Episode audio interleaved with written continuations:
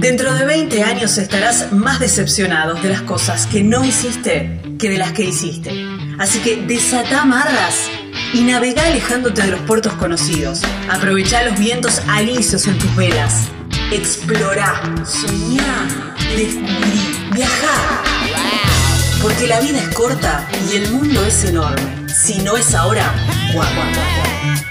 Estás escuchando Viajero Frecuente. No importa la pregunta, la respuesta es viajar. Deja que el mundo te sorprenda. Disfruta del camino, no hay prisa en llegar. Y respira en la naturaleza. Viajero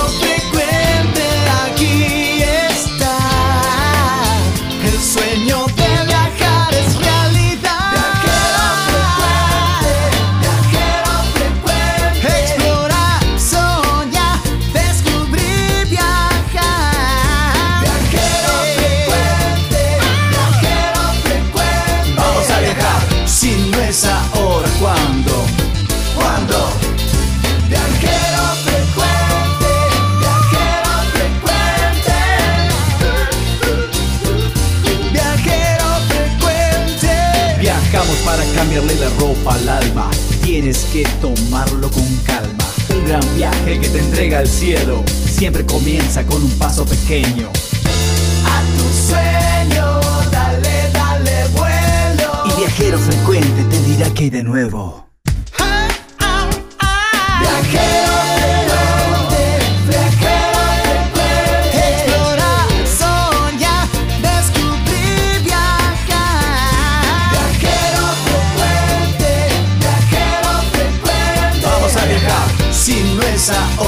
Ahora,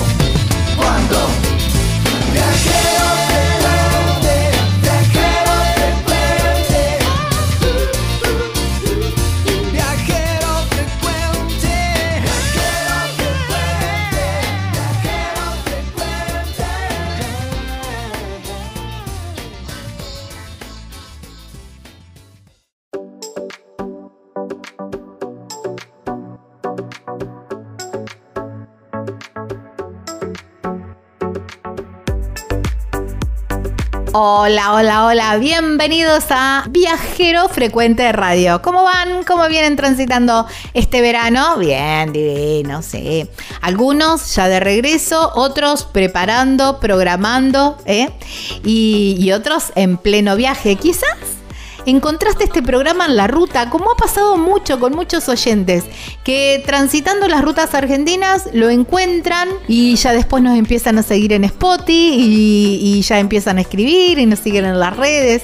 Bueno, si sos uno de ellos, quiero saber, ¿eh? quiero saber dónde estás, dónde nos encontraste, ¿eh? en qué ruta nos encontraste, cerca de qué ciudad o, en qué ciudad nos encontraste. Quiero saber todo, todo, todo, todo eso. Gaby Jatón es mi nombre, Lucas Es quien edita este programa que hoy viene de mm, pequeñas grandes perlas que tenemos en la Argentina. Nos vamos para muy cerquita de Bariloche, a un lugar que se llama Dinahuapi, para conocer un lugar que es una bermutería, pero está emplazada, digamos, el lugar tiene eh, un antiguo eh, vagón de tren de madera con un jardín espectacular, con una propuesta gastronómica y, de coctelería muy, pero muy interesante.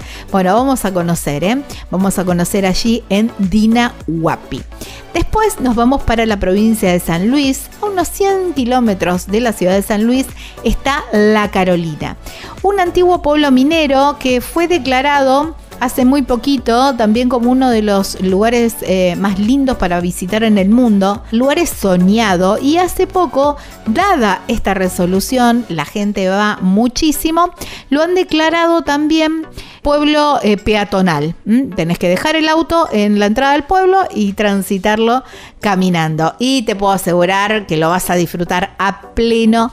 Esas callecitas empedradas, con esas, esas construcciones también de piedras. Un lugar soñado en una zona muy bonita porque hay un criadero de llamas muy cerca, hay un sitio arqueológico también muy cerquita para, para completar toda la estadía. ¿eh? La Carolina en la provincia de San Luis. El viajero me encantó rescatar esta historia que hicimos casi a principio del año pasado. Mm, con, eh, hicimos una nota con Alejandro Almirón. Él es ultramaratonista y corre el Espartatlón, una carrera que rememora, bueno, justamente una travesía que hizo un corredor eh, en busca de ayuda entre Atenas y Esparta, ¿eh? una carrera súper exigente y bueno, que por ahí no es demasiado conocida, por eso quise traerla al, al recuerdo también a esta nota con Alejandro Almirón. ¿Listos? ¿Preparados para escuchar el programa número 395 de Viajero Frecuente Radio que comienza así?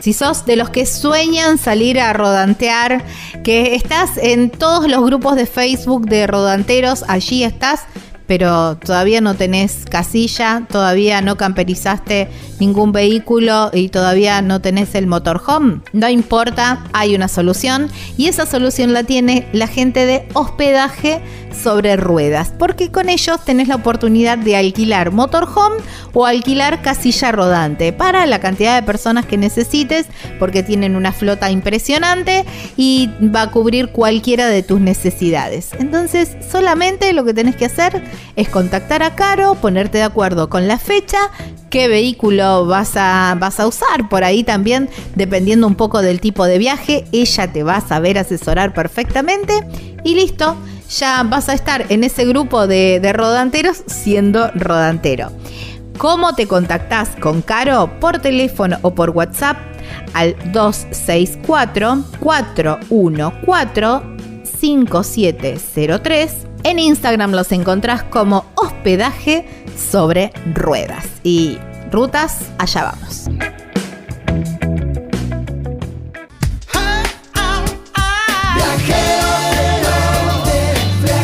Viajar es la respuesta, no importa cuál sea la pregunta.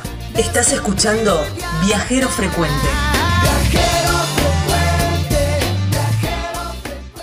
En el mapa de viajero frecuente señalamos nuestro nuevo destino.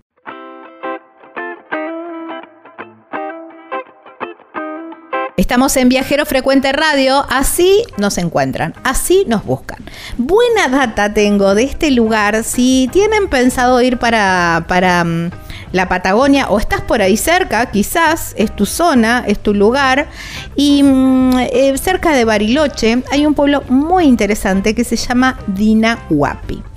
Allí hay un lugar que me encantó, que ahora vamos a conocer bien la historia porque tiene una historia muy interesante, pero yo solamente les digo, es un vagón de tren, obviamente, restaurado, convertido en un bar, en una bermutería con un jardín increíble. Elaboran bermud. Bueno, vamos a conocer un poquito bien bien la historia porque es muy pero muy interesante. Por eso lo llamamos a Ezequiel Fritzler. Él es de Milvago Bermutería y lo tengo del otro lado de la línea. Hola Ezequiel, gracias por tu tiempo y bienvenido a Viajero Frecuente. Hola, ¿cómo estás? Bueno, muchísimas gracias. Bueno, ese, eh, la verdad que el lugar es maravilloso eh, y bueno, fuera de aire por, ahí charlábamos que vos no sos directamente de Dinahuapi, que anduviste eh, por varios lugares del país hasta que te afincaste, te, te, te acomodaste en este lugar con un entorno divino y maravilloso. ¿Y cómo empezó esta experiencia o, cómo empezó esta, esta propuesta gastronómica? Bueno, eh, sí, como decís vos, es por ahí el, lugar donde convergen un poco todas las experiencias de, vida que he traído hasta acá. Yo soy nacido en Buenos Aires. En el año 2003-2004 eh, llegué a Bariloche. Eh, y en el año 2007 armé una, fundé una escuela de coctelería y enología y era profe de la asignatura de bebidas de una escuela de cocina eh, en donde en el año 2009 tuve la suerte de conocer a Eduardo Rapoport, que fue un biólogo, era el presidente de la Asociación Argentina de Ecología, en la presentación de su libro Malezas comestibles del Cono Sur. Mirá, qué buen Eh, título. Sí, hablando un poco sobre, sobre, bueno, sobre la botánica silvestre. Eh, en el año 2013, 10 años después, me mudé a Dinahuapi y armé, abrí una, una pizzería que aún tengo, una pizzería con estilo porteño, porque es de donde vengo, pero bueno, traté de darle un perfil patagónico trabajando con productos regionales. eh, entre los que se destacaba un vino elaborado acá en Dinahuapi por un vecino, un ingeniero de, de INVAP que, que traía la uva del valle y hacía un vino tinto que le empecé a comprar para vender en la pizzería. Y bueno, unos meses después tuve la suerte de conocerlo a don Pablo Tonietti, que, que es un físico también muy reconocido, que se estaba abriendo una destilería de whisky a unas cinco cuadras de donde yo tengo la pizzería. Y en ese momento, año 2019, eh, me di cuenta que tenía todos los ingredientes indispensables para la elaboración del vermú. Tenía vino, tenía destilado y tenía los botánicos. Ahí me acordé de los libritos de Rapoport, que lo había conocido 10 años antes. El vermú, para los que no saben, es una bebida ancestral a base de vino, tiene que tener más de un 75% de vino, aromatizado con ajenjo principalmente, de donde deriva el, nombre vermut, de Wermut, de ajenjo en alemán, Ajá, mira. y, eh, y otras hierbas, ¿no? Los europeos, los tanos o los españoles le ponen vainilla, canela, jengibre, etcétera.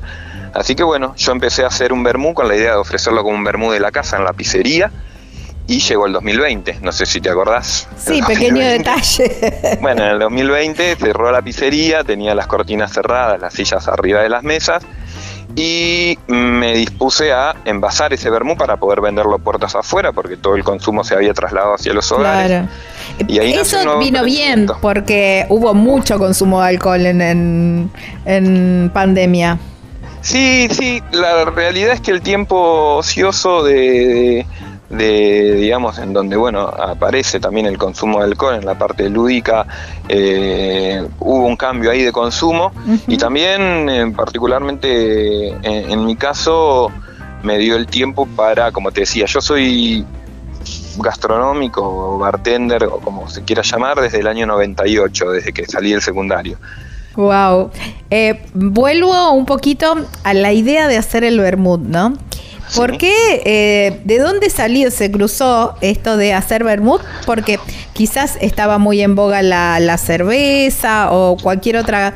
Eh, ¿Por qué el vermut? ¿Ya, ¿Ya venías desde antes con esa idea dando vuelta? Es- ¿Se le ocurrió a alguien? ¿Alguien tenía ganas de tomar vermut y no había y dijeron hagámoslo? ¿Cómo fue? Y bueno, al, al- al estar en, en, digamos, en la, en la industria de las bebidas, como te decía, ya hace 25 años, uno va viendo las tendencias. En el 2009 hubo una crisis muy importante en Europa, en España particularmente, y en el 2010 ya explotaron las bermuterías. Así que esa tendencia que siempre después desembarca en nuestro país, ¿no? Porque pasó lo mismo con el fenómeno del gin y el fenómeno de la cerveza artesanal Claro. se dio 50 años antes en Estados Unidos. Así que, eh, digamos, yo al tener una pizzería y estar rodeado de cervecerías, estaba buscando también un diferencial. eh, y la pizza y el vermú van de la mano. Sí. Eh, como te decía, también es una bebida ancestral, no, no es que inventé nada, sino que eh, me lo encontré por encontrar productores y productos que me estaban rodeando, ¿no? Esto de, de la cuarentena nos dio el tiempo para frenar, levantar la cabeza y mirar y decir, bueno, ok, no tengo anís, no tengo vainilla, no me encapricho con conseguir algo que no tengo y me fijo qué tengo a mi alrededor y, y bueno, nada, descubrir esa abundancia de la cual te hablaba, eh, me- me- fue un punto de inflexión, ¿no? El 2020 para Ujú. todos, pero creo que, que también es eso, ¿no? Sacar eh, como provecho de las cosas que por ahí ves Claro. como un limitante, porque realmente entre la vainilla y el palopiche ah, no, no- no hay similitud, o sea, no es que reemplazaba una cosa con Claro. algo similar, sino que busqué... Sí, reinventarte. eh, Reinventarlo, sí, sí, ¿no? Y el vermú es un vermú que está dentro de lo que es el vermú roso tipo torino, o sea, legalmente nosotros somos un vermú roso tipo torino, pero que no se quiere parecer a un vermú italiano, europeo, no, nunca tuvimos como norte parecernos a, a una de esas grandes marcas italianas, sino que buscamos diferenciarnos directamente por, por esto que te cuento, ¿no? Todas estas hierbas que nosotros recolectamos manualmente eh, de una manera sustentable soportan la helada de menos 8 grados, las tapa la nieve. Acá hay mucho viento y ese viento se lleva toda la humedad del otro lado de la cordillera, por lo cual es un clima más seco y en verano tenemos tres meses sin llover. Así que esa amplitud térmica hace que estas hierbas también tengan una intensidad totalmente distinta que se traslada directamente al vermú, así que es una bebida eh, bien, bien, bien de la estepa. Así que nosotros en Milvago no solo ofrecemos vermú, sino que funcionamos como restaurante, bar de tapas, en donde también tenemos una serie de productos que acompañan a esta digamos, a, esta propuesta, que son, no sé, la lengua de cordero, hacemos lengua de cordero a la vinagreta, que es un producto que, el, cordero, bueno, es bien patagónico, eh, porque, bueno, trajeron corderos a la parte de la línea sur, eh, pero utilizamos un recurso que no es muy utilizado, ¿no? O sea, decir, bueno, el cordero siempre se, se come todo lo que es el, como en un asado el cuerpo, pero la lengua no se utiliza mucho. Utilizamos otras botánicas silvestres para, para las brusquetas y las tapas que ofrecemos, trucha ahumada del lago, hongos de pino de acá del bosque. Eh, digamos que toda la propuesta sea una propuesta de una experiencia hacia la estepa patagónica, ¿no? Todo kilómetro cero, ¿no? Todo kilómetro cero, eh, unión de productores locales, em, ver la Patagonia desde otro lado, porque digamos uno piensa en la Patagonia y piensa en la parte alpina, ¿no? En el lago, el bosque, la montaña. Sin embargo, la parte más amplia de la Patagonia es la estepa. La estepa, esta parte llana, amplia, eh, digamos, tiene una biodiversidad increíble y, bueno, desde nuestro lugar, que somos creadores de experiencias gastronómicas, si se quiere, si se le quiere poner un nombre rebuscado a, nuestra profesión, eh, es eso, es contar un poco eh, qué, características tienen estas hierbas o, estos productos eh, que son más silvestres.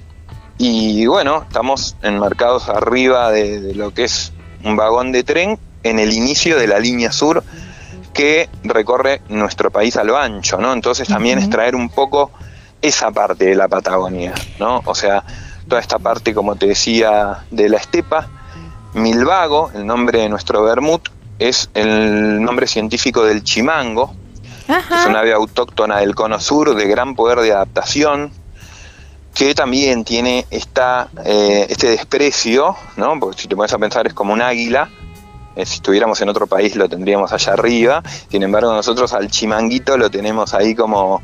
como no, está el polvo en chimango, ¿no? Exacto.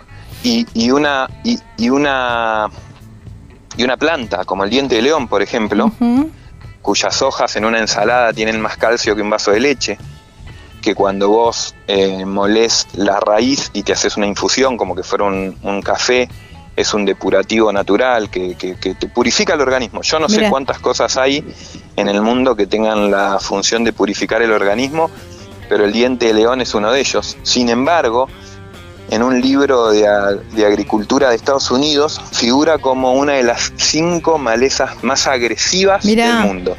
Esta doble mirada es decir, no es una maleza, es una bueneza, que fue una genialidad de Rapoport para abrirnos la cabeza. Eh, trato de trasladarla también a, los otros conceptos, ¿no? Así que el chimango, eh, esta, esta aguilita también sufre de este, de este desprecio, es como el lado B, al igual que la estepa. Así que eh, desde nuestro humilde lugar es visibilizar toda esta botánica silvestre, visibilizar la estepa, poner a Dinahuapi en el mapa gastronómico nacional, si se quiere, en cuanto a que no somos, no ofrecemos nada ni mejor ni peor que ningún lugar, sino tratamos de ofrecer algo genuino, distinto y que, y como bien vos dijiste, vengo he vivido en distintos lugares del país, en la provincia, en Entre Ríos, bueno, en Buenos Aires me crié. Pero ya hace 20 años que estoy acá y, teniendo a mis hijos ya creciendo acá y yendo a la escuela, lo, lo, tomo como, como un lugar propio y trato de contar no solo mis historias, sino las historias de las personas que, que me rodean, ¿no? Por eso en la coctelería también volcamos mucho la utilización de la guinda, porque bueno, acá casi toda la gente eh, se hace su guindado, entonces es como una bebida que está muy ligada al, habitante eh, de acá. Em, también bajar un poco a la tierra la propuesta culinaria sin darle mucha vuelta. Por ejemplo, no sé, si vos pensás en, en la Patagonia y pensás en el, en el ciervo, uno piensa en en una cazuela, ¿no? En, un, en un plato más centroeuropeo. Sin embargo, la gente de acá no come cazuelas. Cuando cazan un ciervo, las madres de familia, ¿qué hacen con la carne? Milanesas. Porque nosotros comemos milanesas, el argentino. Así que bueno, presentar el ciervo, que es una carne, digamos, exótica y silvestre, en una presentación que está muy ligada a nuestro ADN, ¿no? O sea, el vaso de vermú, el sifón de soda y un sándwich de milanesa. de milanesa la estaba Pero con una volada, digamos, eh, patagónica, ¿no? O sea, esto, utilizando productos, eh, uniendo productores. Así que bueno, eso es un poco lo que hacemos. Como te decía, cinco minutos del aeropuerto para el lado de Villa Langostura. Venís por la ruta 40 y donde se abre la ruta 40 y la ruta 23 hay una intersección y ahí está el mercado de la estepa. Si vos levantás un poco la vista y mirás atrás del mercado de la estepa vas a ver un vagón de tren en el medio de la nada. Ahí estamos nosotros esperando que venga la gente a, para poder, digamos, recibirlos y brindarles esta experiencia. Wow, me encantó.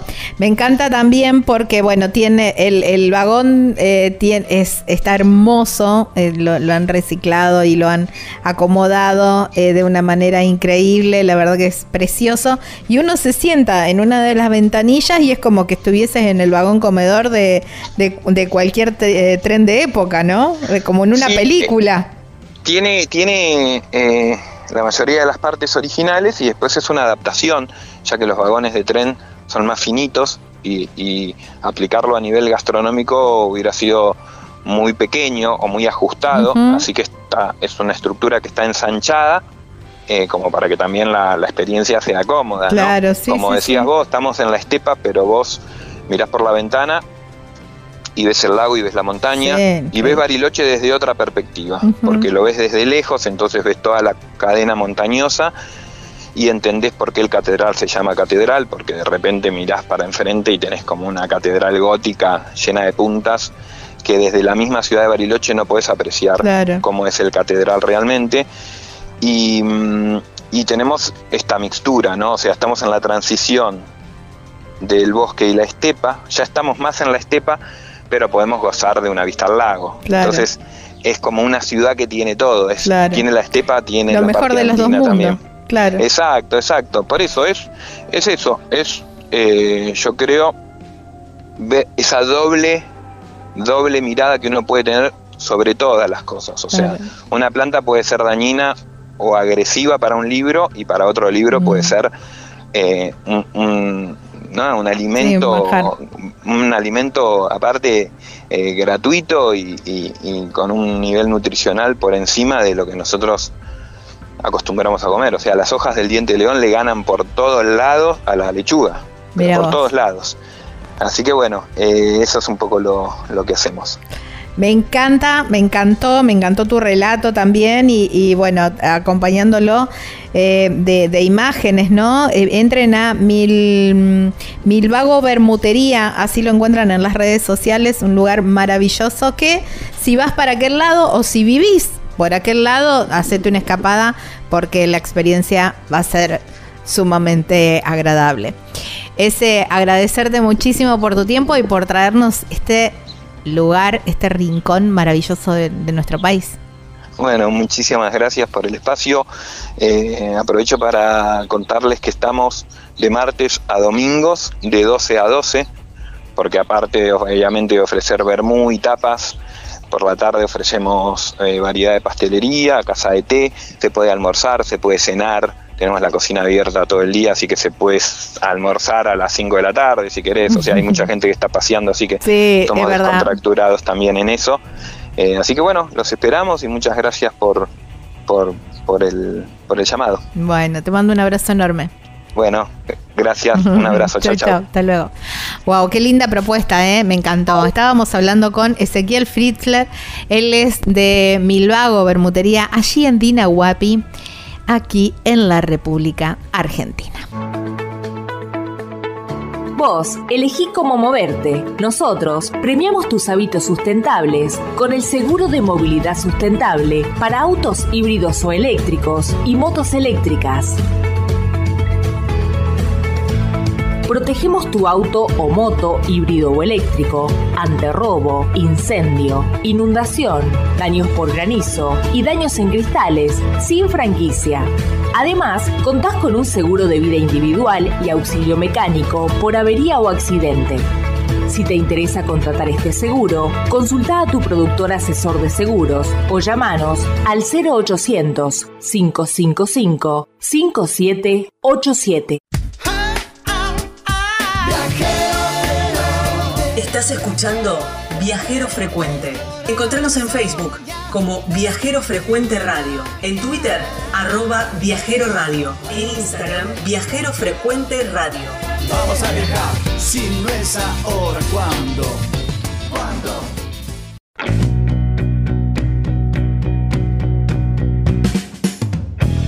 No importa la época del año que decidas ir a Puerto Madryn, siempre hay un montón de propuestas para que la disfrutes a pleno. Pero siempre tenemos que estar pensando en los tiempos, cómo poder eh, optimizar nuestros, nuestros tiempos para poder hacer todo. Pero hay profesionales que se dedican a, planear y a coordinar todo para que vos solamente disfrutes y, y te olvides de todo lo demás. Y ellos son la gente de Animal Travel Madrid. ¿eh? Y tienen una variedad impresionante de excursiones y experiencias en toda, en toda la zona. ¿eh? ¿Cómo podés hacer para contactarlos? Mira, ya, ¿eh? ya, ya los tenés que contactar por teléfono o por WhatsApp al 280-477-7019. En las redes sociales los encontrás como Animal Travel Madrid y hay una página web súper completa donde vas a tener todas las excursiones con la descripción, avistajes de ballenas, a las visitas a los pingüinos, eh, la visita a los museos, gastronomía, dique ameguino, bueno, todas las toninas, bueno, todo lo que se te ocurra, está todo ahí descrito con los precios y el botón para, para reservar. ¿Cómo es esa página? www.animaltravel.com.ar Es tu guía confiable allí en Puerto Madryn, provincia de Chubut, Patagonia, Argentina. Estás escuchando Viajero Frecuente. Viajero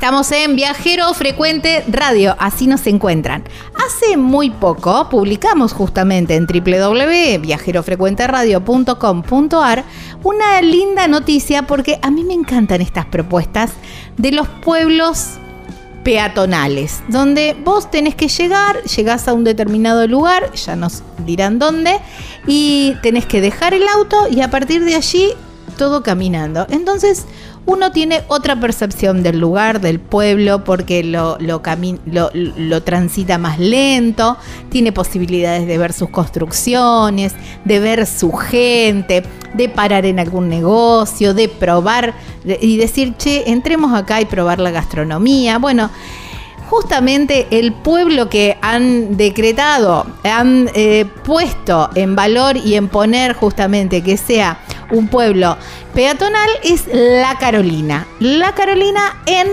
la provincia de San Luis. Hermoso, hermoso pueblo, se los recomiendo. Quizás no está dentro de, las rutas eh, eh, turísticas, hay que desviarse, hay que decidir ir a La Carolina, pero yo les aconsejo que tomen esa decisión porque es un lugar que no, no se van a arrepentir.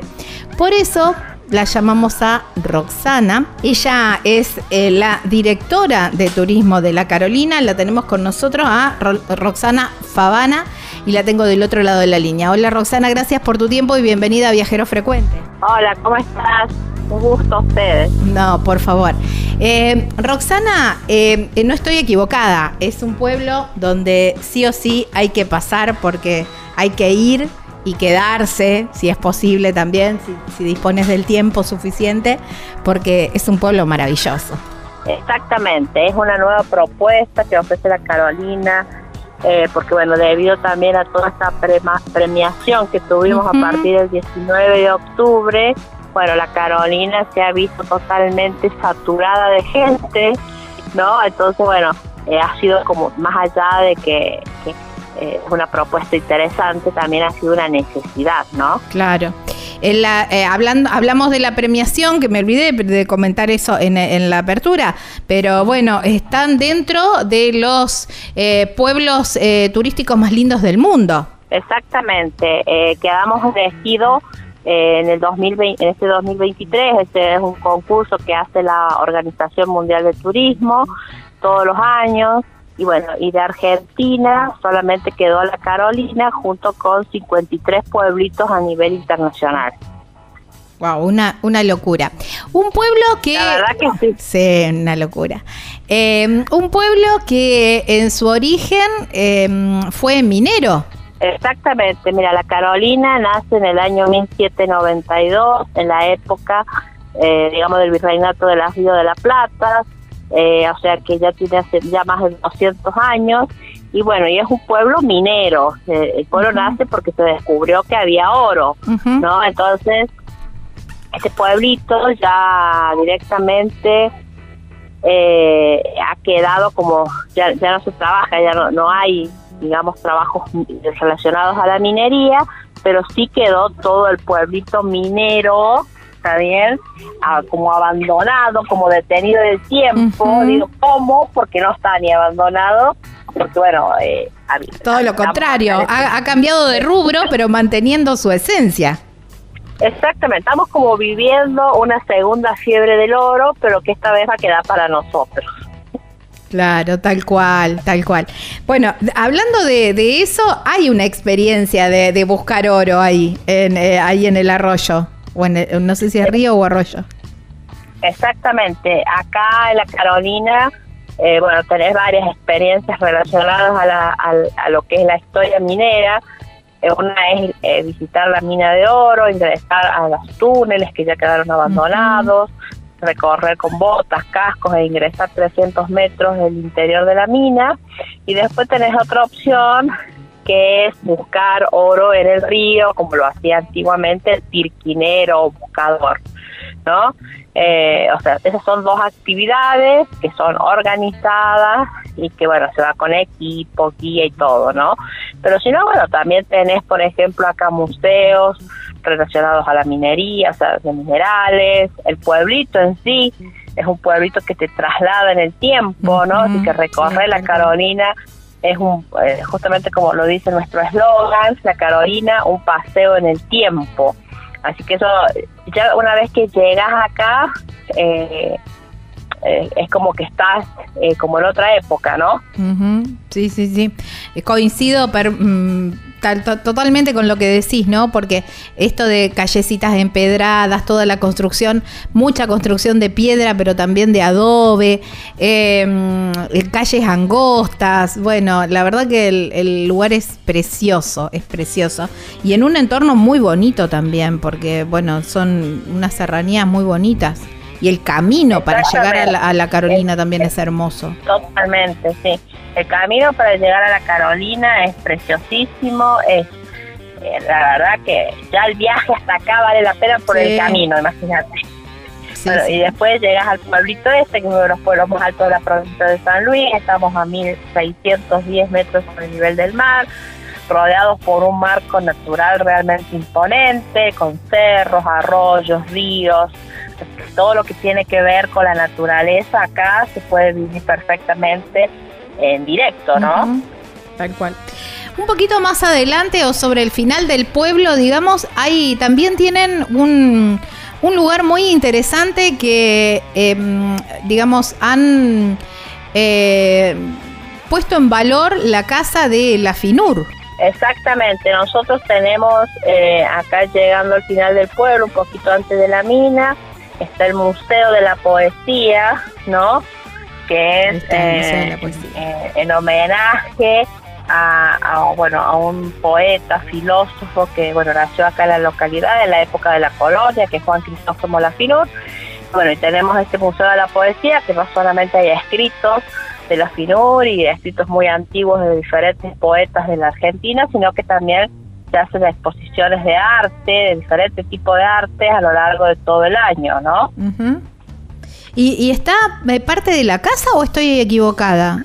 Claro, hay ah. una, sí, hay una reconstrucción que se hizo de la casita, que está al, lado del, del Museo de la Poesía. Ajá, tienes razón hay una reconstrucción y también tenemos ahí al, eh, entre todo esto como parte del predio hay un lugar donde se hace se pasa un audiovisual un poco contando la historia de, nuestro poeta. Y bien enfrente está el, monumento este en homenaje a la FINUR. Y, también tenemos un, un sector que está dedicado a todo lo que es lúdico porque tenemos bueno un, un eh, laberinto en pie. Ay, sí, que está buenísimo, está muy lindo. Y después hay algo en altura que tiene una vista muy linda también. ¿Perdón? ¿Hay, ¿No hay algo en altura que tiene una vista muy bonita? Eh, puede ser lo que te ah. comento, el, el laberinto. Ah, el laberinto. Está, puede ser. Eh, porque tengo ese recuerdo. Yo, yo fui a la Carolina hace un montón de tiempo, pero la verdad que el, pueblo es hermoso y tengo planeado ir ahora, este año. De nuevo. Sí, por favor, está súper invitada. Sí, sí, por supuesto. Porque me encanta, me encanta ese pueblo. Y mm, no solo eh, en la Carolina. Eh, para, pregunto antes, antes de salirme de la Carolina para ir a los alrededores. ¿Cómo es el tema de em, llegar con el auto? ¿Dónde lo tenemos que dejar? ¿Cuánto tenemos que caminar? ¿Cómo es, quiero, cómo ¿Qué pasa para los que se alojan en la Carolina? Mira, la Carolina es un pueblito re chiquito, muy chiquito, solamente tiene 14 cuadras, imagínate, eh, o sea, eh, y tiene solamente dos calles, una que es la calle que le decimos nosotros la principal y una paralela. Una para ir y otra eh, para volver. No, en realidad sí, se puede tomar como ustedes quieren, pero en Carolina no se van a perder, ¿no? No, seguro.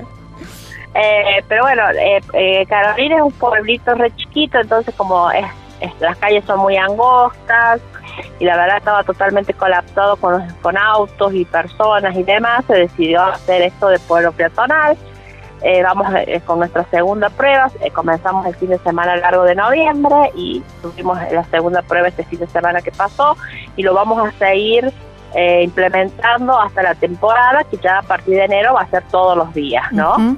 la gente llega, el municipio ha montado un operativo en los diferentes ingresos al pueblo y en cada ingreso se informa a dónde deben dejar su vehículo.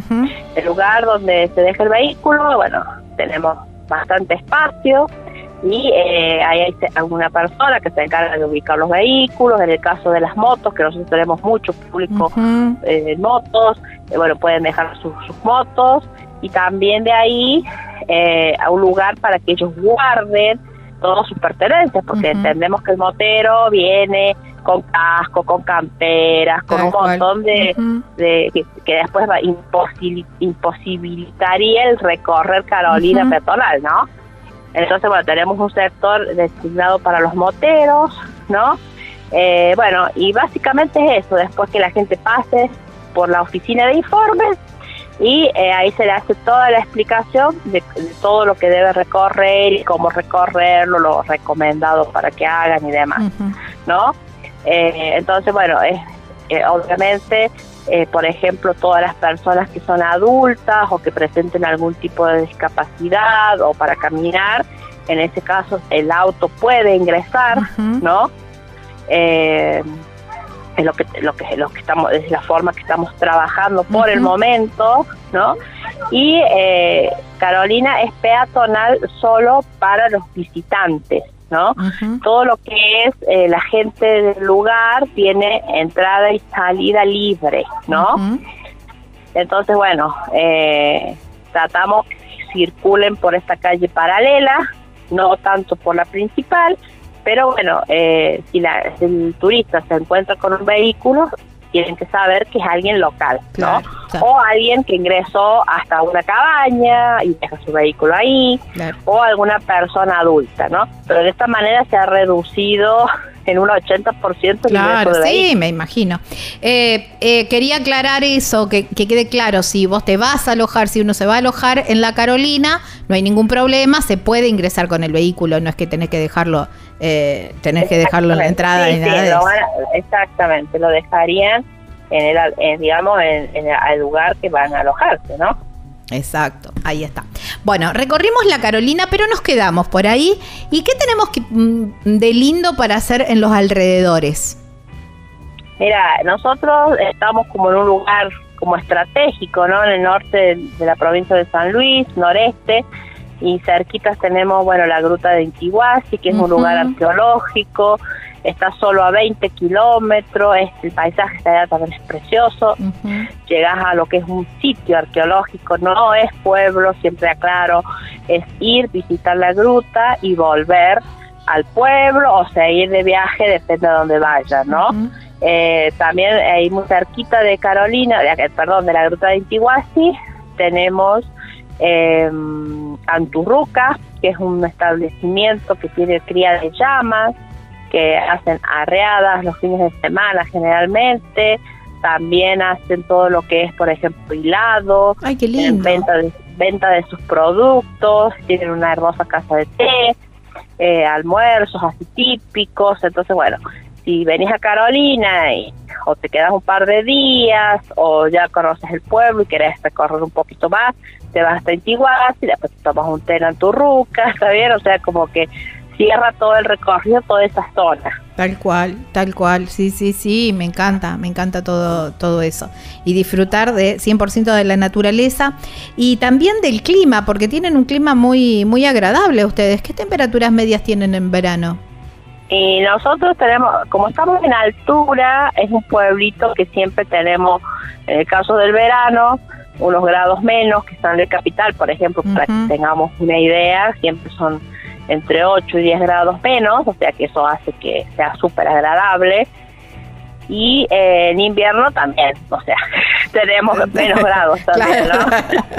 Bueno, pero estamos, estamos cerca del verano, así que vamos a hablar del verano por ahora. Eh, después en el invierno, bueno, pero en el invierno también. A ver, si querés una experiencia hace de... calor, no te, no te voy a decir que no hace calor, hace calor, pero bueno, es más soportable que en una ciudad, ¿no? Eh, aparte la tarde refresca, viste, o sea, como estamos en altura, viste, ya corre otro aire, las casas tampoco se ponen tan calientes como en una ciudad, entonces entras a tu casa o al lugar donde estás alojado, lo que sea, en mi caso digo mi casa, pero eh, está mucho, está fresco, ¿no? Claro. Eh, entonces, bueno, eh, es re importante eso, también eh, con lo que es peatonal, eh, recordarle a la gente que nos visite que traiga calzado cómodo, pues lo tenemos empedrado, está bien, o sea, no es un asfalto, no es una calle de tierra, es empedrado, no es liso, entonces lo ideal es que traigan calzado cómodo, que vengan con sombreritos, que traigan agua, ¿viste? Porque bueno, y es un pueblito que no es eh, parejo, por decirlo de algún modo, ¿no? Eh, hay que un pueblito de serrano, claro, un pueblito Pueblito serrano, de con tierra, bajadas. Exactamente, con subidas, bajadas, doblar, ¿no? O sea, entonces, bueno, eh, venirse un poco concientizados a eso, pero como también siempre les digo, muy chiquito, ¿no? O sea, que es fácil de recorrer. Sí, es divino, es un pueblo divino. En Roxana, la verdad que es un pueblo maravilloso, con gente maravillosa, con lindas propuestas también bien vinculadas con, eh, con, con lo, lo, lo- lo de pueblo, ¿no? Con esto también de, de, de- de- y, y- y de conocer también la vida de, del- del minero, no solamente recorriendo, eh, teniendo la posibilidad de, visitar la, la, mina y hacer ese recorrido, sino también que está la vida del minero está impregnada en, en el pueblo en general. Exactamente, sí, sí, la verdad que es algo distinto, porque bueno, Carolina es un pueblo distinto también, que conserva su esencia, que aún tiene todo ese o sea, bueno, todo todo lo que lo, autóctono, ¿no? Y todo lo que ha dejado la explotación minera, ¿no? Eh, les voy a dejar la página web para que, bueno, eh, verifiquen por ahí si van hay o no alojamiento. Eh, de todos modos, nosotros estamos muy cerquita de San Capital, de Potrero, de Trapiche, de San Francisco.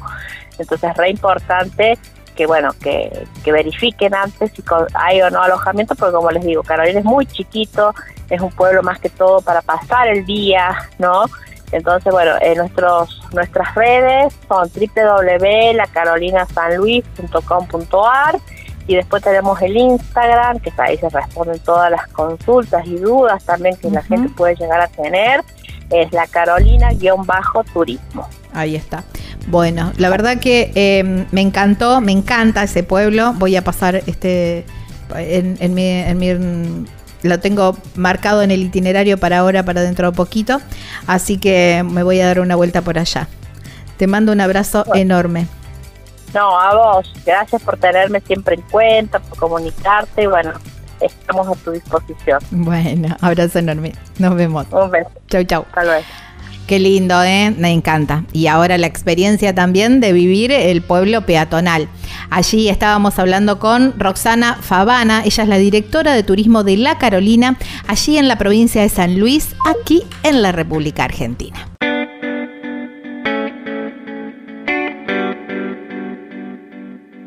Si estás buscando una estadía perfecta en medio de la belleza natural de Tafí del Valle, bueno, Cabañas Pacarina son las respuestas, porque además de estar completamente equipadas, con un mobiliario muy lindo, hecho por gente de la zona, bueno, la verdad que las cabañas son muy, pero muy, pero muy bonitas. Lo que más me gusta son esas panorámicas espectaculares que tienen desde los ventanales. Son como cuadros pintados por la naturaleza, porque realmente uno desde, desde dentro de la cabaña tiene la vista a los cerros y es maravilloso, maravilloso. Pero además tiene un parque grandísimo donde hay juegos para niños. Allí están Marisa y toda su familia siempre, siempre disponibles para atender todas tus necesidades. ¿eh? ¿Cómo te contactas con ellos? Mira, por teléfono o por WhatsApp al 381 331 3588. En las redes sociales los encontrás como Cabanas Pacarina, Pacarina con Q. Y hay una página web súper, súper completa, que es donde vas a tener toda la información y el link también para contactarte. www.cabanaspacarina.com.ar, allí en Tafí del Valle, provincia de Tucumán, aquí en la República Argentina. Estás escuchando Viajero Frecuente. Viajero Viajar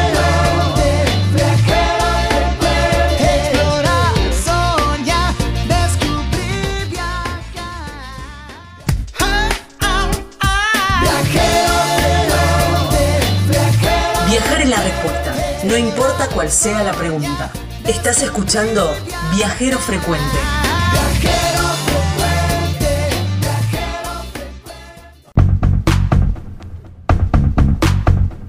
Imagínate estar sentado tomando unos mates o tomando sol en unas playas súper amplias, súper amplias, con todo un espacio impresionante para vos, aguas cálidas y una playa muy pero muy tranquila. No, no, no, no te lo imagines. Ese lugar existe y se llama Playas Doradas en la provincia de Río Negro. ¿eh? Allí están este pueblito que es una maravilla.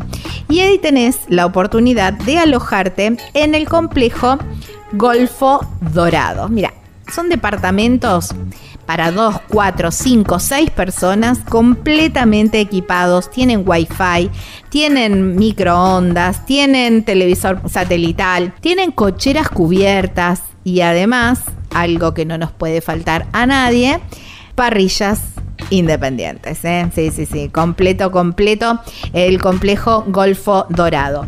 Mira, los podés, podés mirar ¿eh? de qué se trata en, en, Instagram, en las redes sociales, los encontrás como Golfo Dorado.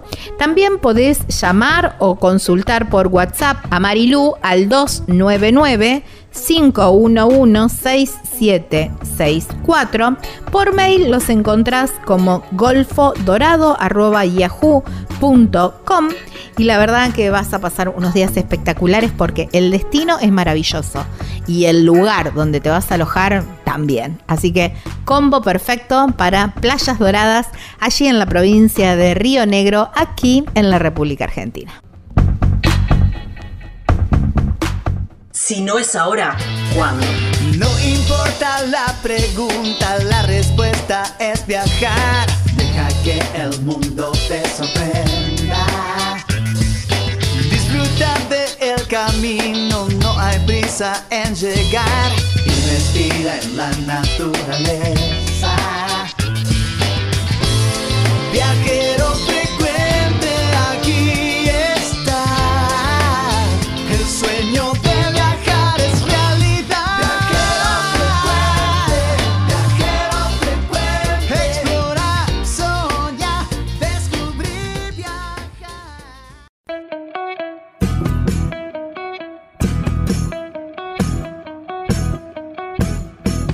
¿Ya compraste el terreno en ese lugar soñado o estás planeando comprar ese terreno con una vista espectacular para irte de vacaciones, para tener tu quinta o quizás para tu en tu ciudad, para constituir tu hogar y te falta la construcción, te falta la casa? Bueno, aquí llega la gente de El Picapalo que te construye así, tac, en un chasquido de dedos, una, las cabañas de madera, cabañas de tronco.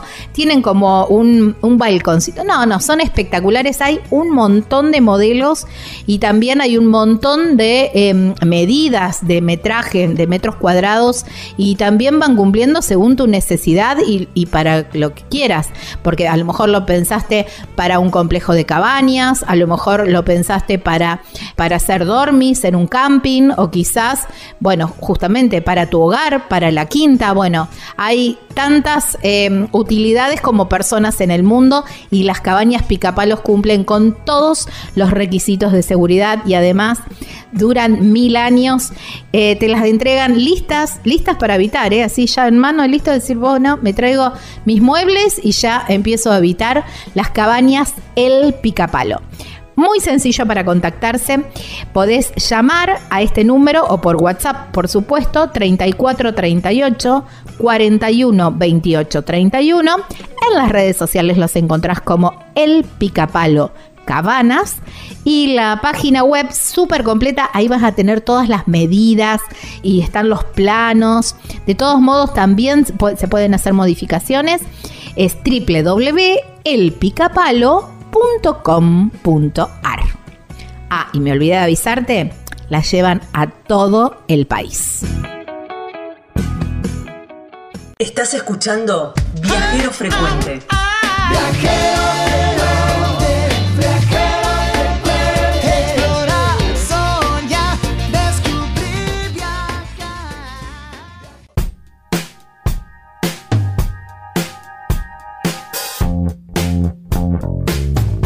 Estamos en Viajero Frecuente Radio. De esta manera nos encuentran en todas las redes sociales. Viajero Frecuente Radio. Facebook, Instagram, TikTok. También como formato de podcast donde podés escuchar este programa y todas las notas que venimos haciendo y los programas anteriores, por supuesto. Si te gusta escuchar podcast, bueno, en cualquier plataforma. Spotify, como si querés la emblema, pero también Google Podcast, TuneIn, iTunes, bueno, todas. La que tengas descargada en el teléfono que escuches podcast, ahí estamos como Viajero Frecuente Radio. También en nuestro canal de YouTube, donde vas a poder escuchar la nota, pero por supuesto con algo de imágenes.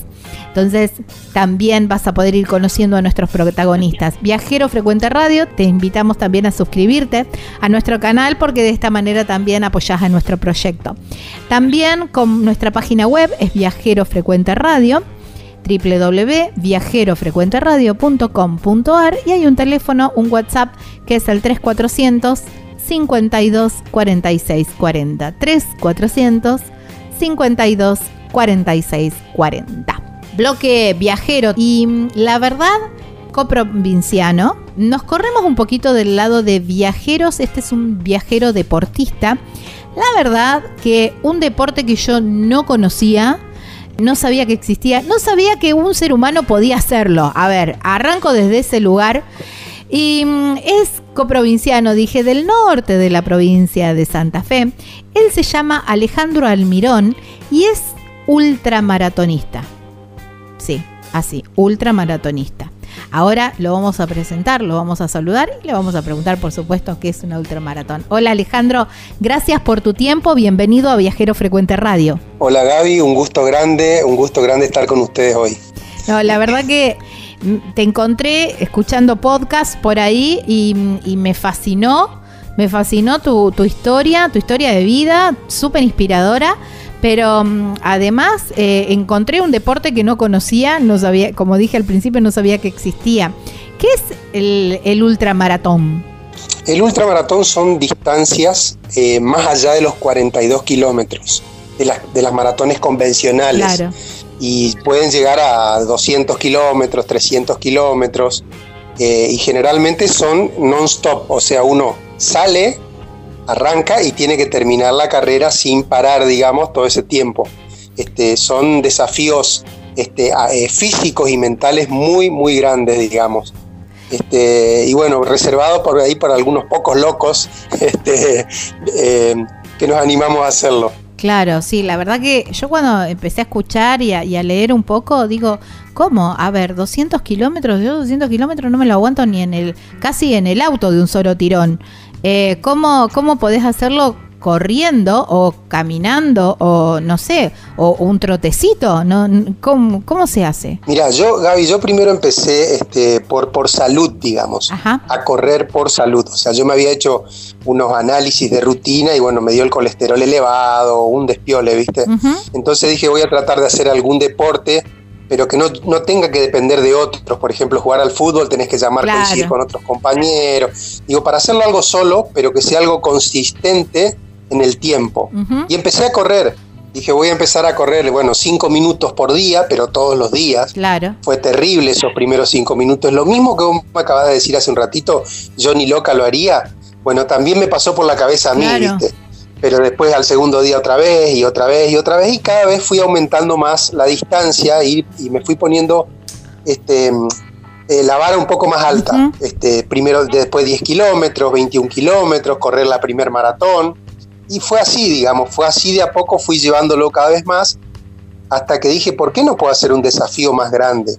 A pesar de la edad, porque yo empecé a correr a los 43 años. Mira. ¿Viste? Entonces por ahí primero eh, uno tiene que empezar a tumbar todas nuestras barreras mentales que, nosotros mismos nos ponemos, ¿viste? No, estoy muy gordo, no, estoy muy viejo, no, ya no es para mí. Primero este, vencernos nosotros mismos y eh, después ir venciendo esa, esas distancias, ¿no? Claro, Alejandro, hablabas de la, edad, digamos que empezaste a los 43 años y estabas, bueno, con un despiole, eh, digamos, de, de, análisis, pero ¿estabas obeso también? No, no, tenía sobrepeso, pero no estaba obeso. O sea, para mi, para mi altura y para mi edad tenía sobrepeso, pero no llegué a la obesidad. Claro, está pero sí tenía el colesterol elevado, viste, un montón de cosas que, que no me gustaron, que no me gustaron. Y ahí empezaste em, con... Y ahí empezaste... Y ahí empecé, y ahí empecé. Tranqui. Y, em, y empecé tranqui, y bueno, empecé los 10 kilómetros, los 21 kilómetros, después, bueno, yo soy odontólogo, estudié mucho la parte la parte este, eh, de, interna, del, físico y demás, y bueno, fui complementando con suplementos y cosas así. Y después a medida que nos venían nuestras vacaciones, mi mujer no corría, después empezó a correr también conmigo, y empezamos a coincidir, a decir, bueno, a viajar a diferentes lugares del mundo y hacer coincidir con maratones. Entonces fuimos a correr, qué sé yo, corrimos en París, corrimos en Londres, corrimos en Barcelona, corrimos en, Asia, en África, en Marruecos, este, en, muchísimos lugares del mundo, eh, enganchando las vacaciones con las carreras, digamos. Y bueno, y después yo ya me empecé a despegar, ya empecé, dejé los 42 y ahí entré en lo que fueron las ultramaratones, a correr distancias más largas todavía, ¿no? Wow. Ahora me, me, quedo en esta parte que, que empezaste a recorrer el mundo, eh, siguiendo siempre las 42 kilómetros, las 42K o cualquier otra maratón. no, no, siempre los 42 kilómetros. Y después cuando yo empecé a correr este, ultramaratones, corrí por ejemplo ultramaratones en Portugal, me fui a correr en el desierto de Omán, durante seis días corrí 200 kilómetros en pleno desierto con una mochila que fue terrible, fue tremendo eh, ese desafío también. Este, ahí es donde uno se da cuenta en que por ahí eh, deja todo lo que parece esencial estando acá en el ambiente moderno, eh, empieza a dejar todas esas cosas. Yo al segundo día ya no, no, no me andaba más el reloj porque es solar, no me andaba, eh, a pila con, con, recarga, digamos, con USB, no me andaba el celular, me quedé sin batería. Entonces empecé a despojarme de todo eso y me empecé a dar cuenta que todo eso es accesorio. Y me empecé a focalizar en lo que realmente importa, que era la comida y el agua, nada más. Recuerdo una parte que yo iba corriendo por el desierto y me quedo sin agua. Nos daban dos litros y medio de agua por día. Y me quedé sin agua en pleno desierto. Entonces por ahí miro y veo una, este, unos tolditos de unos bereberes. Entonces este, me acerco, les digo que, que, no, que no tenía agua y si me podían dar agua. Entonces ellos me dicen, no, agua no.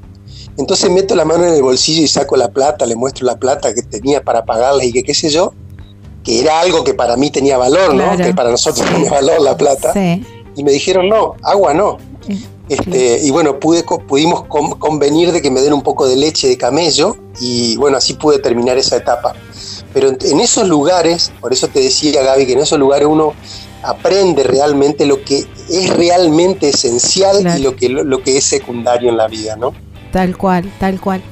Eh, y Alejandro, ¿y cómo, eh, cómo te lleva esto? Vos decías, bueno, voy por los 42 kilómetros y en un momento me desprendo y empiezo un poco más. Es eh, el sentir que el físico te daba para más, el sentir que tu cabeza te pedía más desafío, porque, bueno, eh, vas, eh, estás haciendo, vas llevando tu cuerpo a situaciones extremas. Dos litros y medio de agua por día, digamos, en una carrera ni siquiera es dos litros y medio de agua por día, es lo que te recomiendan para la vida no para, no para eh, una exigencia física. Mira, yo lo, el planteo que yo me decía, yo, para llevar, a por ejemplo, a las ultramaratones o subir en distancia, yo decía, ¿por qué alguien común y corriente, como vos y como yo, que yo tenía mi consultorio, mi consulta privada, jamás tuve entrenador, nunca tuve entrenador, nunca tuve nutricionista, nada. Mira.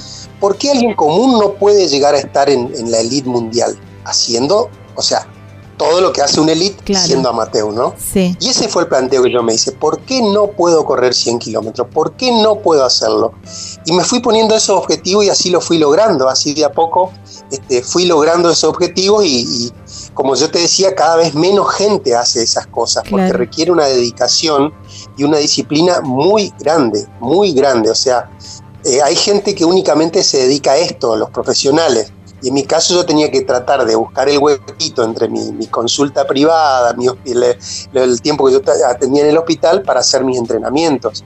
Este, y bueno, se fue dando todo paso a paso, todo paso a paso.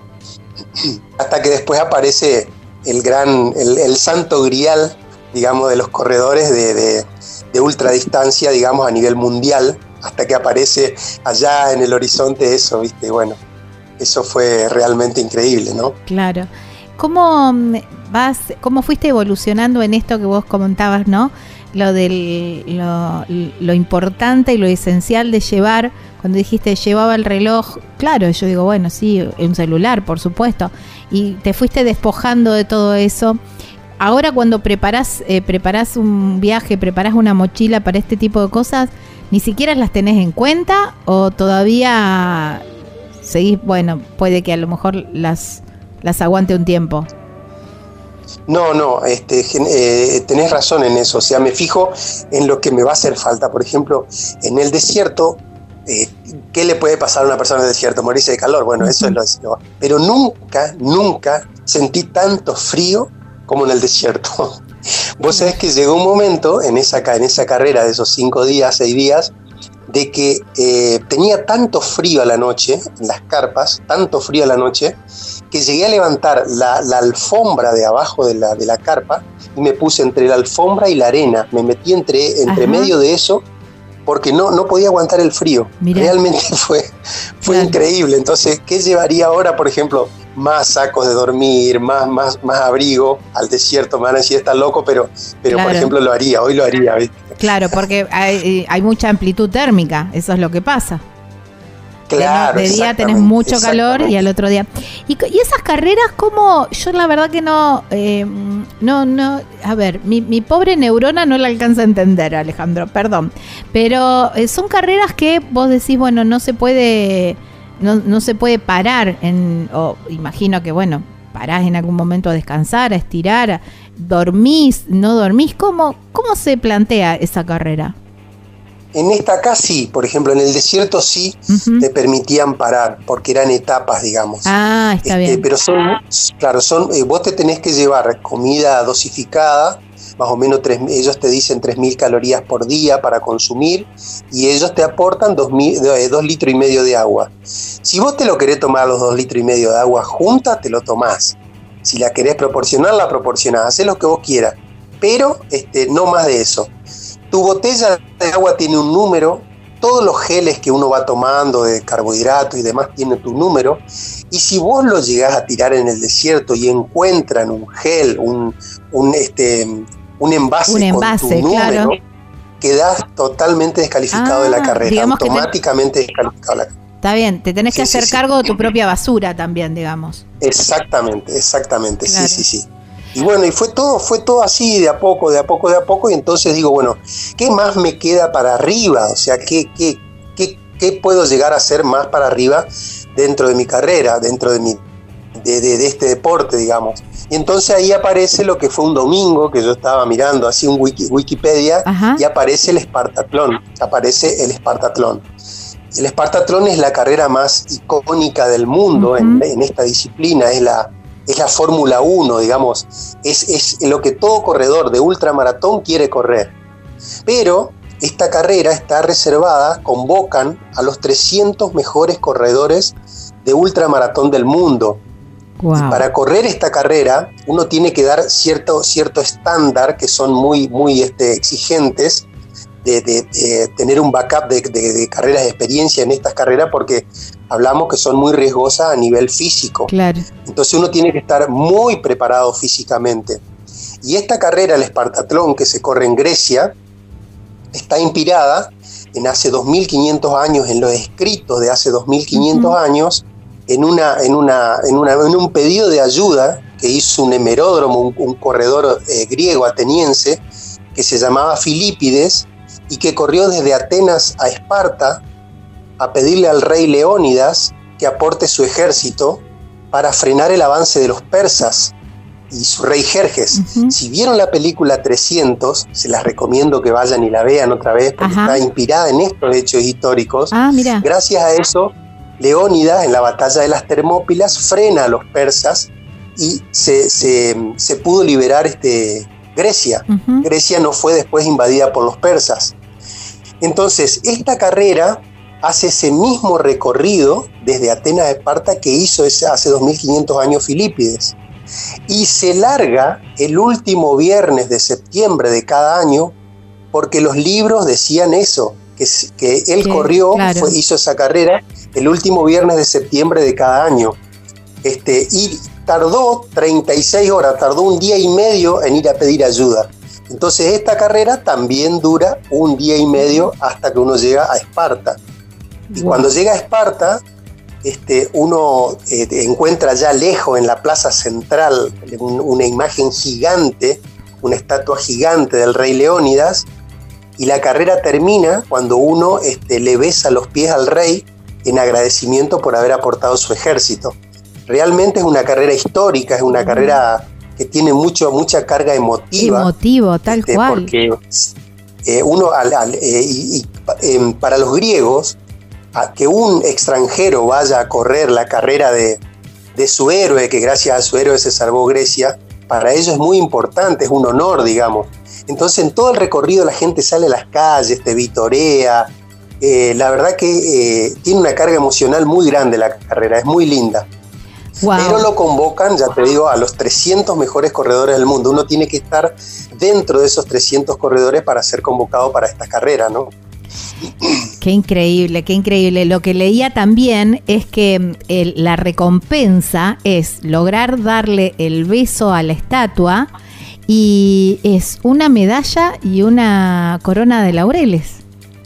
Digamos, no, hay, no, hay, eh, no, hay, dinero y esto lo, lo, lo uno con lo que hablábamos en el desierto, ¿no?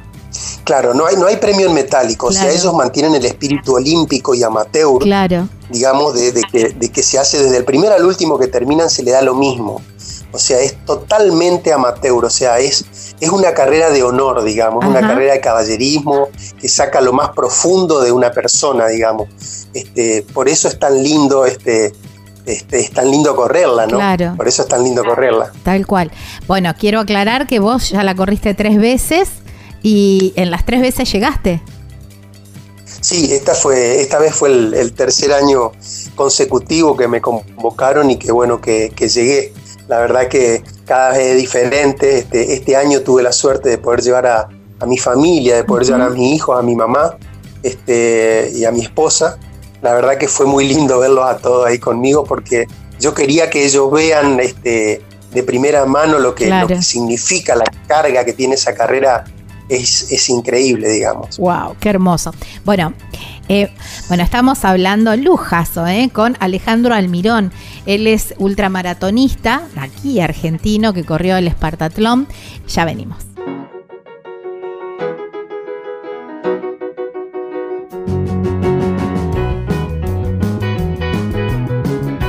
Villa Gesell es un clásico de la costa atlántica y nosotros tenemos una muy buena recomendación, porque en Hostería Las Muticias es un lugar perfecto para ir a disfrutar, relajarte y, y descansar. ¿Por qué? Porque está solamente a 30 metros del mar. A ver, ahí te cruzas nada más y ya tenés para disfrutar de la playa. Pero si te gusta la pileta, si querés disfrutar o ir alternando un rato, un día de pileta o una tarde de pileta y una y la mañana en la playa o al revés, bueno, también tenés esa posibilidad porque tiene unos jardines muy lindos y por supuesto la, piscina. ¿eh? Solamente a 30 metros de la playa increíble de este lugar, Hostería Las Muticias. ¿Cómo tenés que hacer para contactarte? Bueno, mira, la llamás a Susana o le mandas un WhatsApp al 11 68 62 36 91. en las redes sociales los encontrás como Hostería Las Muticias. Y también, por supuesto, hay una página web súper completa donde están todas las características, por supuesto, de que tenés desayuno, buffet, tenés el restaurante, tenés la piscina, tenés la cochera, bueno, todo, todo, un montón de, amenities allí en www.lasmuticias.com.ar en Villa Gesell, aquí en la República Argentina.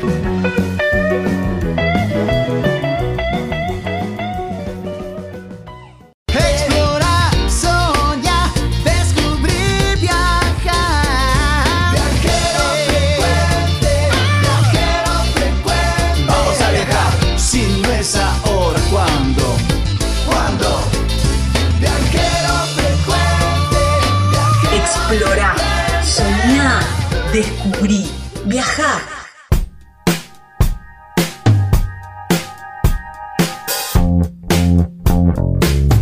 De un lado, la Sierra de los Comechingones. Del otro, el Valle de Conlara. Y en el medio, las cabañas Punto Serrano. Con vista para esos dos paraísos un valle espectacular con unos atardeceres impresionantes y las sierras del otro lado. ¿eh? Tienen un parque precioso con una piscina espectacular, un, parquecito con unos eh, frutales, que esos frutales después se hacen mermeladas y se transforman en tu desayuno totalmente casero, con pan casero, espectacular. Pero además las cabañas son hermosas, están decoradas muy cuidadosamente y además tienen por supuesto todo lo necesario para que pases unos días increíbles. Allí están eh, Roberto y su familia para atenderte y para que cubrir todas, absolutamente todas tus necesidades. ¿Cómo te contactas? Por teléfono o por WhatsApp al 11 45 63 68 05. por mail puede ser punto serrano gmail.com. En las redes sociales los encontrás como punto serrano carpintería y hay una página web súper completa que tenés imágenes y todos los links también para contactarte con ellos y reservar, por supuesto, que es www.serrano.com.ar, allí en Carpintería, provincia de San Luis, aquí en la República Argentina.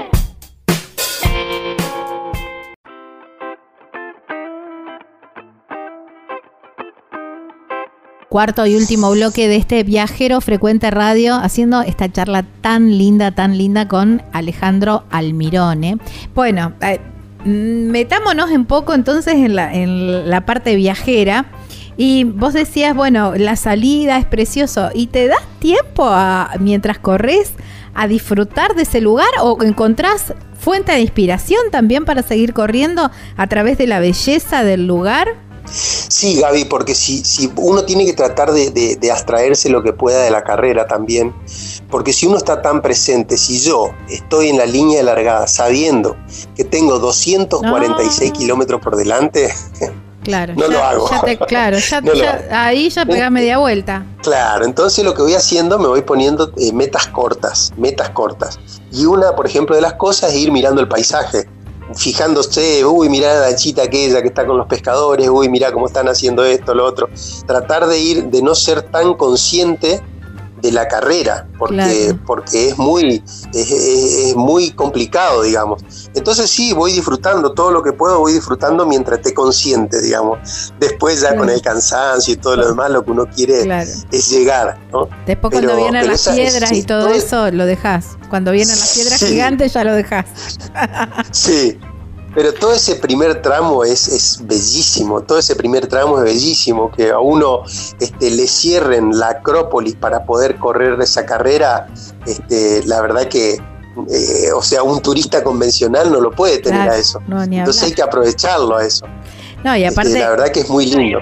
El, eh, vos decís que la carrera se larga a las 7 de la mañana, así que van a estar, estás un rato antes y todo eso.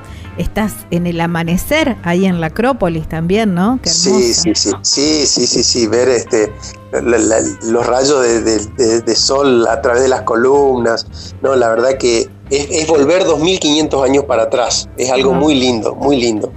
Uno empieza a ser parte de la historia y es algo muy lindo, la verdad que sí. Wow, qué precioso.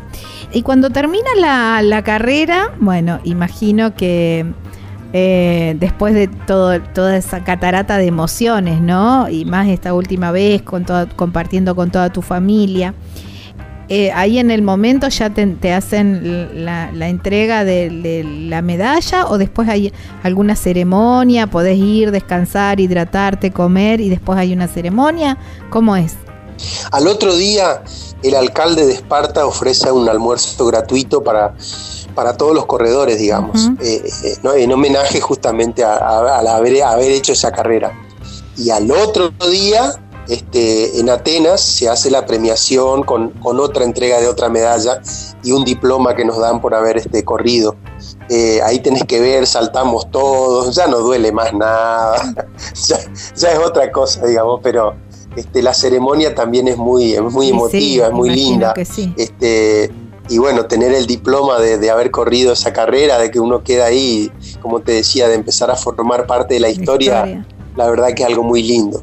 Claro, tal cual. Bueno, y después que llegaste, bueno, todo, te pegaste un baño, me imagino. ¿Cuántas horas dormís para recuperar? Mirá, eh, primero está la adrenalina, hay mucha adrenalina todavía este, a flor de piel, entonces cuesta, cuesta conciliar el sueño porque uno cree que todavía está en la carrera, ¿viste? En, no dormirse, ¿entendés? Este, pero después sí, después, eh, después de un baño uno se, empieza a relajar y tenés que ver al otro día apoyar el primer no, pie. No, claro, no, no. Te duele hasta respirar. Sí, es como ir pisando huevo, viste, todo el camino. Este, pero bueno, ya, ya eh, das vuelta la cabeza y ves ahí la, la, corona y ves la medalla y bueno, la verdad que es hermoso. Y al otro día muchos aprovechamos para ir a tomarnos fotos otra vez ahí. Este, claro. con la imagen del rey y demás, porque claro, ya con una cara más en ese presentable. momento muy nebulosa. Sí, sí, sí, sí, estar más, más, presentable y más, bueno, ya es otra cosa, ¿viste? Pero fíjate, te cuento una anécdota, por ejemplo, eh, nos dan una remera de finisher cuando uno termina. Eh, ¿Qué nos la ponemos? Bueno, el otro día salí yo a comprar los recuerditos, salí, me puse la remera y salí a comprar unos recuerditos ahí en Esparta, que qué sé yo. Cuando llego a la caja, el, el, eran ponele, no sé, si 10 euros, qué sé yo, unas cositas, unas chucherías, el hombre ve que yo tenía la remera de Finisher y me mira, me, hace que me dé vuelta y decía Finisher 2022 y no me quiso cobrar, no, no, no, no, no, no me quiso cobrar los recuerditos que llevé. o sea, fíjate hasta esa atención, ¿no? Eh, claro, otra de las cosas que hacen otra de las cosas que hacen es esos dos días, ese fin de semana en Esparta, todos los museos son, eh, los ingresos a los museos son gratuitos. Este, ah. Eh, digamos, eh, digamos, ellos para hacer conocer su cultura, este, también a todos los corredores y los familiares de corredores y lo demás, a toda la gente no se le cobra los, los accesos a los museos ese fin de semana en Esparta. Claro. ¿Y te das tiempo después que termina la carrera, descansás, te hidratás y ya te recuperás esto, ¿no? Salís a comprar los recuerdos y también te, te haces el tiempo para recorrer, ir a ver a los ir a ver los museos o algunos lugares. Sí, sí, fui a ver, fuimos a ver este, porque eso también, viste, Gaby, o sea, vos decís, por más que esté, que esté todo roto, todo, que esté todo dolorido, esto no lo tengo que dejar pasar, tengo que aprovechar la oportunidad. Obvio. Entonces fuimos a, fui a conocer la vieja Esparta, fui al museo, fui a la tumba de Leónidas, este, tiene mucha riqueza cultural, mucha riqueza cultural, entonces este, no, no, no hay que desperdiciarlo y, y lo aproveché. Este, yendo pasito a pasito, muy lento, pero lo fui y lo vi, todo eso sí, es muy lindo, la verdad que sí. Y mm, imagino que también en, Atenas habrás recorrido y, mm, y, te, y, te, permitiste también el probar algún plato típico, en conocer un poquitito más la, la cultura, además de la parte histórica de esta carrera. Sí, sí, sí, sí, sí, el sublaki, sí, mucho el, el ouso, el licor de ellos, todo eso, sí, sí, también, también.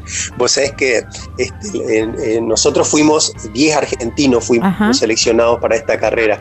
Wow. Este, y bueno, y me cargaban porque ya, ya soy uno de los, de los que, bueno, ya era la tercera vez y bueno, me cargaban porque dice que en el recorrido, cuando yo iba corriendo, dice que me empezaban a entrar todos los mensajes al celular porque ya tenía todas las contraseñas de los, de los ah. barcitos en todos los lugares, en todo el recorrido de las veces anteriores. Entonces ya tenía todas las contraseñas. bueno, está bien, es parte de la experiencia, che. A ver, aparte bien vale por todo el esfuerzo, ¿no? Y sí, por supuesto. Sí, vos sabés que ellos te hacen también en el recorrido, la gente te ofrece te ofrece sus cosas para que vos comas y todo lo demás, pero por ahí uno no lo hace en la carrera porque no sabes si eso después te va a traer este, mal en el estómago o lo que sea. Entonces vos te, te, atenés a tus, a tus cosas, a tus suplementos, ¿viste? Pero después sí, después no hay problema, ¿viste? Claro, ni hablar, ni hablar. Y de, mm, de, de, este, de estos 260 kilo, 246 kilómetros, em, decías, bueno, eh, Atenas, Esparta, como puntos, ¿no? De inicio y de final de la carrera. Pero en este camino, en este recorrido, fuiste viendo y viviendo otros lugares. Eh, eh, dijiste, mientras ibas corriendo, decís, che, qué buen lugar este, después voy, voy a volver a no sé, a, sentarme a contemplar o este barcito, eh, hablando de barcito, está bueno para venir y tomarse una cervecita al, atardecer. Y, vas tomando así como puntos de, de, referencia como para volver a recorrer cuando, cuando termina la carrera. Sí, mirá, por ejemplo, Corinto me gustó muchísimo. Corinto me gustó mucho con el canal y lo que es Antigua Corinto. Eh, son lugares muy pintorescos. Después tenés Tegea, Nemea, tenés lugares este, muy lindos y que son turísticos, pero me di cuenta que es turístico, eh, no tiene tanta difusión extranjera y sí vi mucho turismo local. Este, eh, muchos griegos haciendo turismo en esos lugares. Este, y la verdad que si uno no, por ejemplo, no los descubre así como en este caso yo corriendo, es muy difícil por ahí para el turismo extranjero descubrirlos, ¿viste? Y son hallazgos muy lindos, la verdad que, que son muy pintorescos y también tienen mucha riqueza arquitectónica. Este, y yo de hecho, bueno, hemos vuelto, volvimos a Corinto y Antigua Corinto porque nos gustó mucho este, ese lugar. Claro, y ahí y, mm, te, te, quedas unos días o vas viendo, ¿cómo vas recorriendo? ¿Te alquilas un auto? Porque caminando ni a palo. Sí, sí, sí, sí, nosotros, este, ellos, ellos iban en, eh, yo alquilé un auto para mi familia y después este, volvimos en auto y después todos los alquileres, todo eso lo hago todo, lo hacía, lo hago todo por Booking, todo por Booking, este, entonces ya directamente voy con el, con el, con el alquiler eh, listo, no, no, salgo a buscarlo, ya lo tengo listo, ya lo tengo pagado y todo, digamos. Claro, ah, ya, ya te armás el itinerario post carrera, digamos. Sí, sí, sí, sí, ya lo hice desde acá, lo hice desde acá, este, a todo, entonces ya son gastos que ya me saqué de encima, digamos, entonces ya fui con el alquiler del auto, fui con, con los alojamientos, fui con todo hecho, digamos, sí. Claro. Y mm, Alejandro, los caminos por donde, mm, por donde van corriendo, ¿son eh, caminos secundarios? ¿Son eh, rutas? ¿Cómo es que después las volvés a transitar, digamos, en, eh, en auto? Pregunto por ahí, ¿no? Por ese lado. Sí, son, la mayoría son todos caminos secundarios, la mayoría son todos caminos secundarios y los últimos 20 kilómetros de llegada a Esparta, como uno tiene que atravesar un cordón montañoso, lo hace por la ruta principal este, obviamente en contramano, en contra de los vehículos que vienen. Claro. Ah, la este, ruta, la, digamos, la ruta no la cortan, sigue, digamos, debe haber un carril para ustedes, me imagino. Sí, sí, sí, se sigue. No, no, no, no, no, no se corta la ruta, no, no, no. Es una autopista y bueno, es peligroso esa parte porque, bueno, uno justamente viene cansado y, y, es peligrosa esa parte.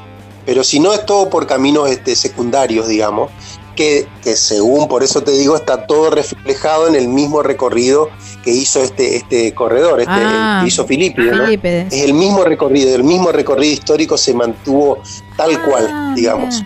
Pero entonces hay, hay eh, caminos así como de piedra o de tierra. ¿También? Sí, sí, sí, sí. sí, sí, sí. Sí, no, no. Sí, por supuesto. Este, lo mismo la subida a la montaña y todo lo demás, el ascenso, el descenso, es todo, todo pedregullo, todo piedra. Sí, sí, sí. Este, tal cual, tal cual se mantuvo todo eso, digamos. Ah, mirá, qué interesante. No, no me, eh, esa parte no me la había imaginado de esa manera.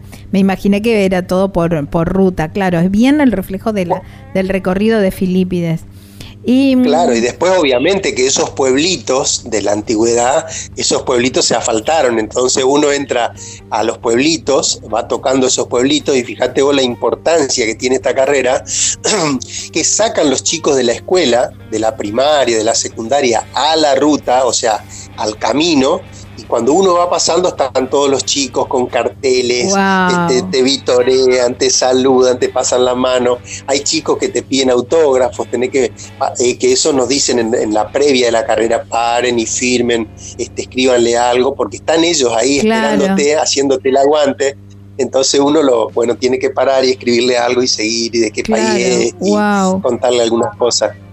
Wow, qué increíble, qué increíble. Claro, imagino eh, que son fuente de inspiración también ustedes, ¿no? Porque no es no no no es normal lo que lo que hacen. Eh, sí, eh, sí, no y aparte este es un es un, es, un evento a nivel nacional. Claro. Es un evento nacional, este es un separa prácticamente el país por, por esa carrera. Es un evento que tiene una trascendencia nacional muy grande.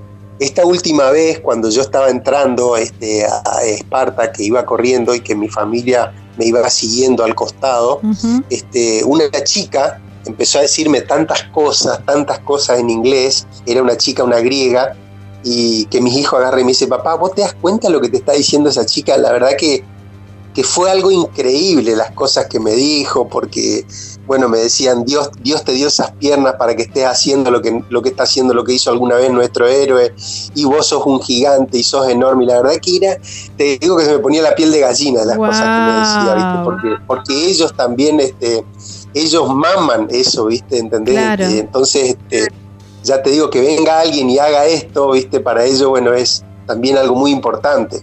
Claro, sí, aparte, digamos, es evitar una invasión de un de otro país, eh, digamos, eh, Filipides no corrió porque porque tenía ganas de correr, eh, digamos, cambió la historia de su país también esta carrera. lo que hizo Filipides, digamos, cambió la historia de su país. Por eso también es tan importante, ¿no? y es lo que decían, él tenía, tenía muy poco tiempo para ir a pedir refuerzos, muy poco tiempo, dependía mucho de él. Claro. Entonces, este, entonces fue algo tan, tan increíble y bueno que, que, Leónidas únicamente bueno, pudo aportar sus 300 guerreros, por eso convocan a 300 corredores. Este, la ah, única forma de pararlo era en, las Termópilas, porque las Termópilas era un lugar, era un, un, pasadizo que únicamente tenía Claro, tenía 100 metros de ancho nada más. Y era la única posibilidad que Leónidas con sus 300 guerreros pueda frenar a un tremendo ejército que eran los persas. Y ahí era uno a uno y era, era diferente. Entonces ahí fue el único lugar estratégico en el que pudieron frenarlo. Este, sí, sí, la verdad que tiene una carga histórica muy grande esta carrera. La verdad, la verdad que sí. ¿eh? Increíble. Bueno, vos también estás haciendo historia dentro de, del Espartatlón, estás haciendo historia también dentro del ultramaratonismo eh, argentino, ¿no? Porque también sos parte de, esta historia increíble. Vos sabés que nunca, nunca la había corrido un santafesino esta carrera, por ejemplo. Yo, fui, fui el primer santafesino en correrla y en la historia, desde que se corre esta carrera, únicamente 34 argentinos la terminamos, en toda la historia de la carrera. Este, y bueno, que la hayamos terminado tres, ya somos más, somos poquitos, digamos. Claro, sí, sí, este, Así que la verdad que sí, también es un, un honor muy grande este, haber sido el primer santafesino en terminarla, ¿no? Mm. No, la verdad, em, Alejandro, que yo me quedaría horas hablando con vos. De hecho, una nota que normalmente lleva dos bloques, eh, nos permitimos tres, porque es increíble, es súper inspirador. Dejaste un montón de conceptos, un montón de frases, ¿no?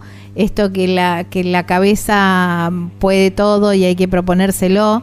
Y eso aporta a, cualquier em, eh, situación de la vida.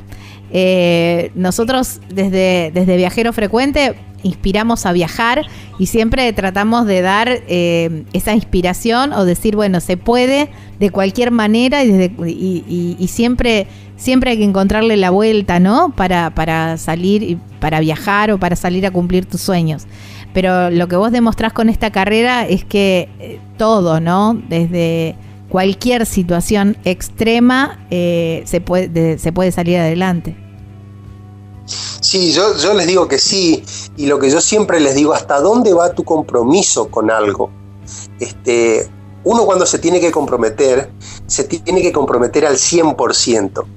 Y si no lo logró es porque no se comprometió al 100%, porque lo dejaste a mitad del camino. Este, entonces este, uno tiene que analizar, porque el fracaso no está. Si, si vamos a hablar de fracaso, Gaby, yo tengo para hablarte tres horas de eso, mm. También pero siempre que fracasé, al otro día en, entrenos que me volví caminando, que no, no llegué a donde me lo había propuesto, lo demás, pero al otro día volví y lo dejé donde, lo empecé donde lo dejé. Este, insistí y la disciplina y el compromiso y darle y darle y darle y la consistencia.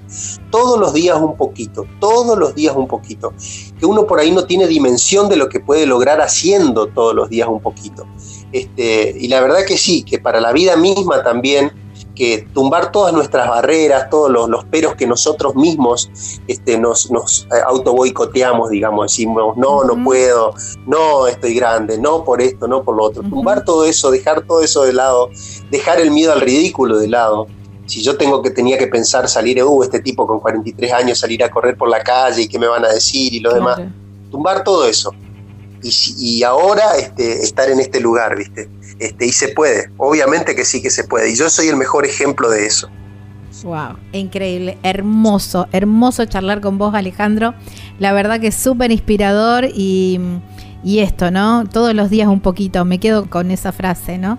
Y, pensar en esos eh, cinco primeros kilómetros o 500 metros, no sé cuáles fueron. Los cinco, los cinco, los cinco minutos, tus cinco minutos. Te, cuento una anécdota rápido después que, de que bajo de la charla TEDx este, se me acerca un chico, mm. este, yo hablo de, bueno, de los cinco minutos, que yo empecé con cinco minutos y se me acerca un chico, un chico, un gordito, digamos, y me dice que, bueno, que iba a tomar eso, lo de los cinco minutos para empezar a trotar, empezar a correr, y que él tenía su, recepción, bueno, a fin de año y que él quería este, ponerse un traje normal, me decía, yo quería, quiero ponerme un traje normal y bueno, voy a tener lo suyo, voy a tomar lo suyo lo de los cinco minutos. Bueno, pasó eso, pasó el tiempo, los demás. Y un día me entra un mensaje en el teléfono con una foto y era este chico con la foto de su traje y diciéndome, usted me inspiró a correr esos cinco minutos. Esta es la foto del traje que yo quería ponerme y me lo puse. Esta es mi recepción. La verdad, Gaby, que si uno puede inspirar a una persona a cambiar un poquito ya está dado, ya está dado por hecho, ¿no? Es verdad, es verdad. ¿eh? Si logramos que alguien después de esta nota lo tome esos cinco minutos, ya más que satisfecho que no corra el Espartatlón porque me va, a, me va voy a tener que competir. Claro, te va a sacar la gloria, te va a sacar la gloria. Alejandro, eh, muchísimas gracias, muchísimas gracias. La verdad que te agradezco un montón. La charla TEDx la pueden encontrar en YouTube, ¿verdad? Así la, encuentran como mm, Alejandro Almirón. Exacto, se llama Ultramaratones Alejandro Almirón. Ahí está. Bueno, búsquenla porque seguramente va a ser muy inspiradora. Te mando un abrazo enorme, enorme. Realmente fue un placer charlar con vos. Un honor también, no solamente un placer y obviamente súper inspirador. Y voy a tomar esos cinco minutos. Bueno, Gaby, un beso grande para todos. Muchas gracias por, por haber, por haber este, por haberme llamado y por haber tenido esta charla. Los quiero mucho, un abrazo a todos. Bueno, te mando un abrazo enorme. Wow, hermosa, hermosa nota, súper inspiradora. En vos que todavía estás pensando y estás pensando en todos tus peros. Mira, mira lo que logró Alejandro. Alejandro Almirón, ultramaratonista que corrió el Espartatlón, no una vez, tres veces y las tres veces llegó. Ya venimos para el final del programa. Estás escuchando Viajero Frecuente. Encontranos en Facebook como Viajero Frecuente Radio, en Twitter arroba Viajero Radio, en Instagram Viajero Frecuente Radio. Vamos a viajar, si no es ahora, ¿cuándo? ¿Cuándo? Wow, bien, valía ¿eh? repetir esta nota tan linda, increíble, increíble lo que hace Alejandro. Eh, la escucho una y otra vez y sigo admirando ¿eh? lo, que, lo que hace. Y saben que pueden volver a escuchar este episodio, este programa es el número 395. Lo encuentran en Spotify como formato de podcast o cualquier otra plataforma donde normalmente escuches tus, tus podcasts. También en YouTube, nuestro canal de YouTube, Viajero Frecuente Radio, que te invitamos a suscribirte, por supuesto. Gaby Jatón es mi nombre, Lucas Giombini es quien edita y será hasta la próxima semana en esta misma radio, en este mismo horario, para seguir hablando de lo que nos encanta, que es viajar. Chau, chau.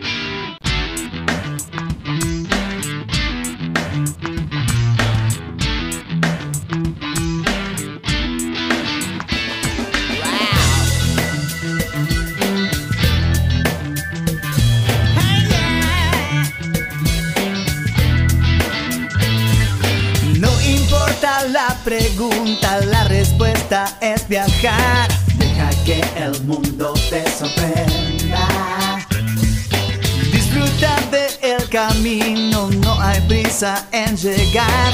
Y respira en la naturaleza. Viajero